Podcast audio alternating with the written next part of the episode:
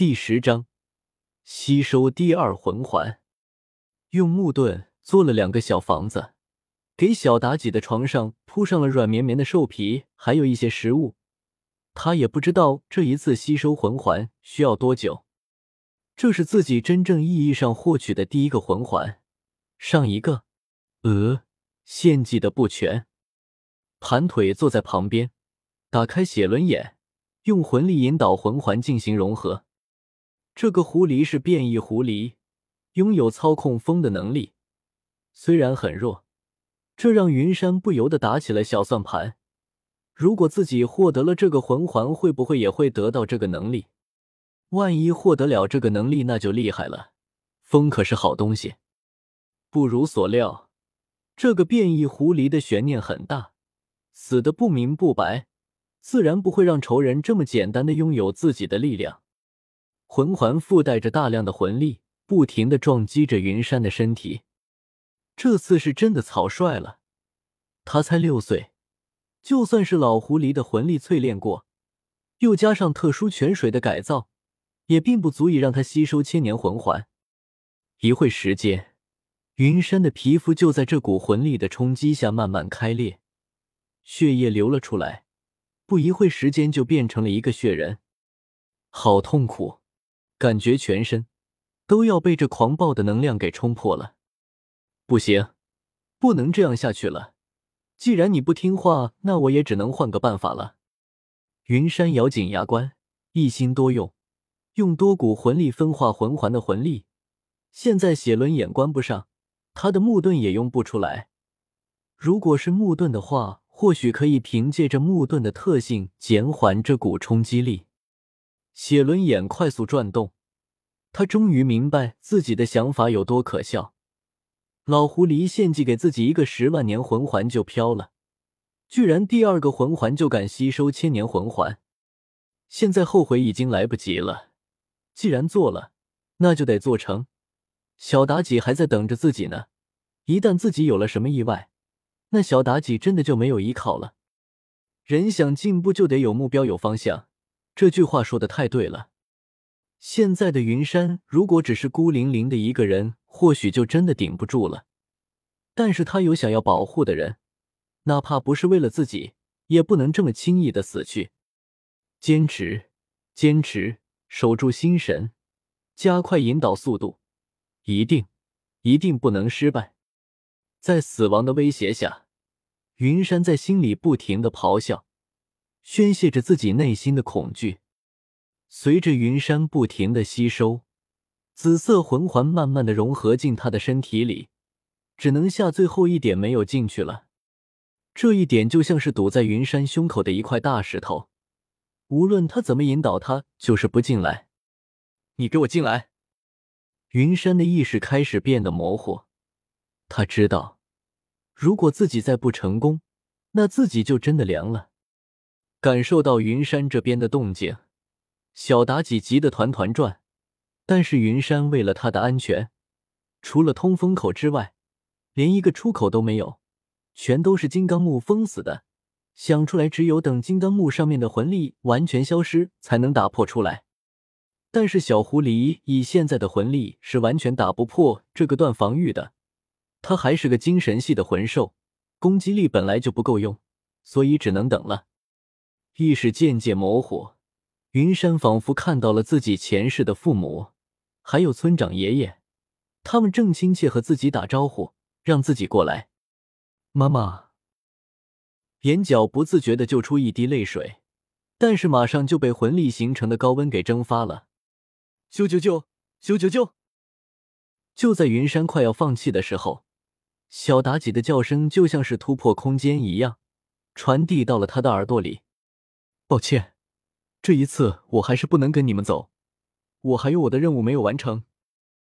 不知道什么时候，云山的手上出现了一把木刀，他对着远处用力一斩，眼前的景象就像是镜面一般破碎开来，斩去过往，心念通达，最后一点没有吸收的魂环也吸收了进来。云山的身上突然爆发出强大的气势，震得衣服呼呼作响。脚下一红一紫两个魂环闪耀无比。他成功了，打破了大师的理论。第二个魂环自己吸收，千年魂环。他却不知道的是，隔壁的小狐狸非常无力的趴在兽皮上，浑身魂力虚弱到了极致。如果不是胸口处那个绿色的光芒，或许已经因为消耗过大已经死去了。用力挥动手里的木刀，这个好像是在他吸收魂环的时候形成的，很结实，也很顺手。刚想站起来，突然脑袋一晕，身体不受控制的倒了下去。他的消耗太大了，身体裂开的皮肤也因为魂环吸收成功的原因正在慢慢愈合。这一次能活下来就算不错了。在接近星斗大森林深处的一个山洞里，一条土龙趴在地上瑟瑟发抖。如果云山在这里，一定能认出来，这头土龙就是自己之前困住的那个。站在他前面的是一条更加巨大的土龙，身体站起来遮天蔽日，无时无刻散发着恐怖的魂力。确定吗？你知道，如果情报有误，你那一系都要受到什么样的惩戒？能吐人言，有龙族血脉，最起码得拥有五万年修为的魂兽。此时的他心里也不再平静。吼吼吼！这条土龙修为不够，不能说人话，只能趴在地上用龙语小声的回应着。听了他的话，土龙抬起头看着天上的太阳，沉默了足足半个小时。期间，小土龙只能趴在地上瑟瑟发抖。老祖宗给他的压力太大了，哪怕不是针对他的，也让他心惊胆战的。下去吧，以后你就搬到这里住。思虑再三，土龙让这条小土龙搬到这里住，他也算是有功了。至于会不会欺骗自己，这方面他很自信。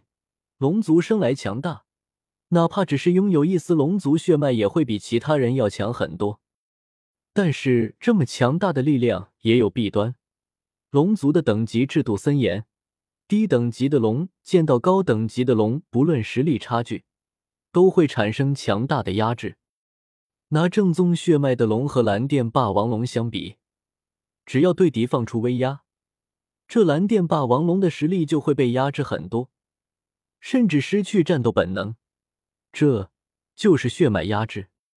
更何况，这个魂兽还是自己不知道多少代的后人，不可能会欺骗自己。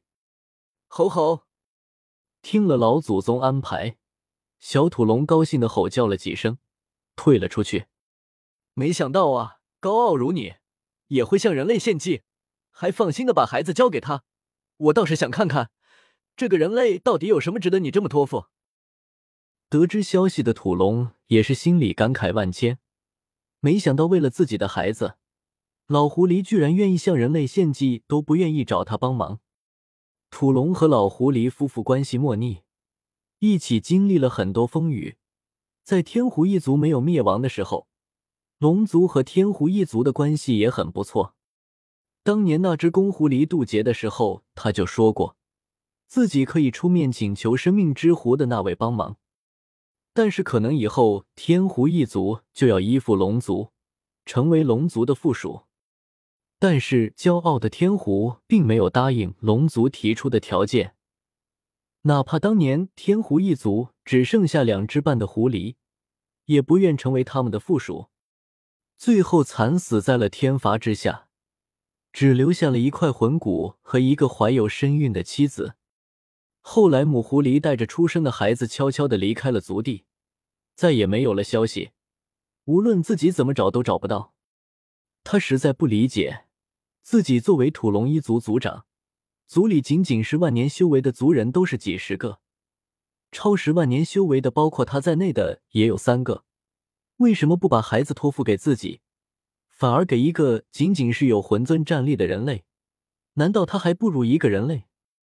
这般想着，运转魂力，把自己的体型变得小一些，收敛魂力，产生一个差不多有万年修为的魂兽。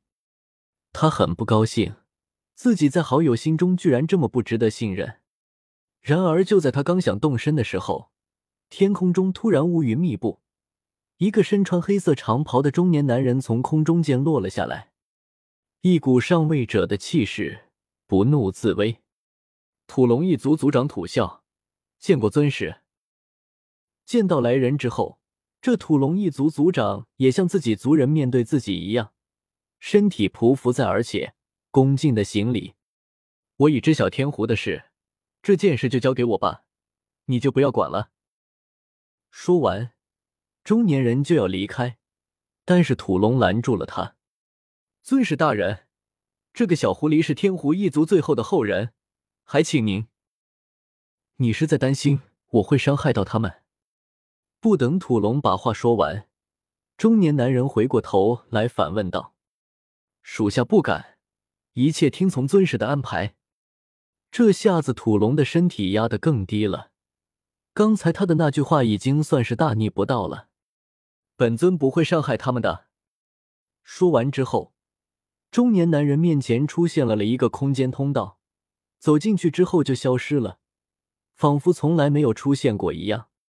身体突然一轻，土龙知道对方已经走了。他刚才紧张坏了，对方仅仅是气息就能压的他这个十万年魂兽动弹不得。